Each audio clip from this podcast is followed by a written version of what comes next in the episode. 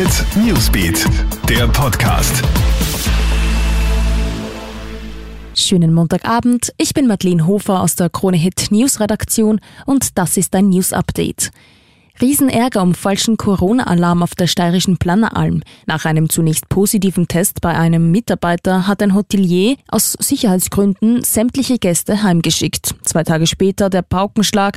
Das Testergebnis war falsch. Der Mitarbeiter war gar nicht infiziert. Jetzt prüft der Hotelier rechtliche Möglichkeiten, denn der Imageschaden ist enorm und zwar nicht nur für seine Unterkunft, sondern auch für die gesamte Planneralm. Drama im niederösterreichischen Horn. Ein junger Soldat stirbt nach einem Tauchunfall in einem Freibad.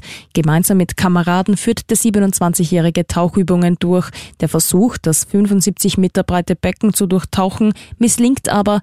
Der junge Soldat kommt plötzlich nicht mehr an der Wasseroberfläche an. Erst nach einer Stunde kann der Mann lokalisiert und aus dem Wasser gezogen werden. Er wird sofort reanimiert und mit dem Notarzthubschrauber ins Spital geflogen. Dort ist er nun aber verstorben. Die Wirtschaftskammer sagt Nein zu einer verpflichtenden Maskenpause im Handel. Gewerkschaft und SPÖ fordern ja, dass Dienstnehmer, die Maske tragen müssen, alle zwei Stunden eine bezahlte 15-Minuten-Pause einlegen dürfen. Die Wirtschaftskammer sieht da allerdings keinen Handlungsbedarf.